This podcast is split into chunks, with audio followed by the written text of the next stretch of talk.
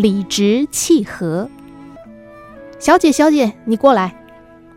顾客高声的喊，指着面前的杯子，一脸不满的说：“你看看，你们的牛奶是坏的，把我一杯红茶都糟蹋了。”服务生赔不是的笑道：“哦，真对不起，我立刻给您换一杯。”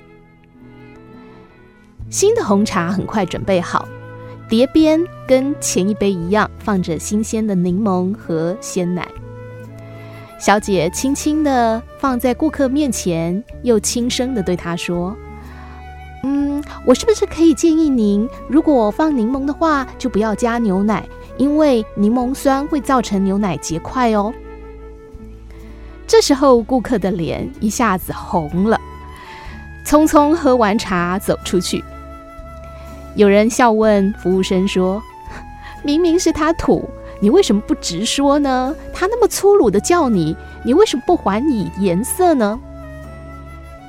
服务生说：“哎，理不直的人呐，常用气壮来压人；理直的人，则是要用气和来交朋友。”正因为他粗鲁，所以要用委婉的方式对待；正因为这道理一说就明白，所以也用不着大小声。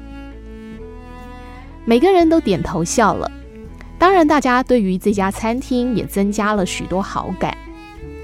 日后，他们每次见到这位服务生，都想到他的理直气和理论，也用他们的眼睛证明这小姐说的话有多么正确。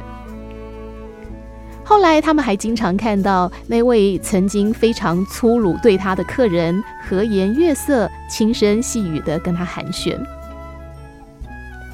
理直气壮不如理直气和，后者更见人的涵养，更有风度，这是值得大家学习的。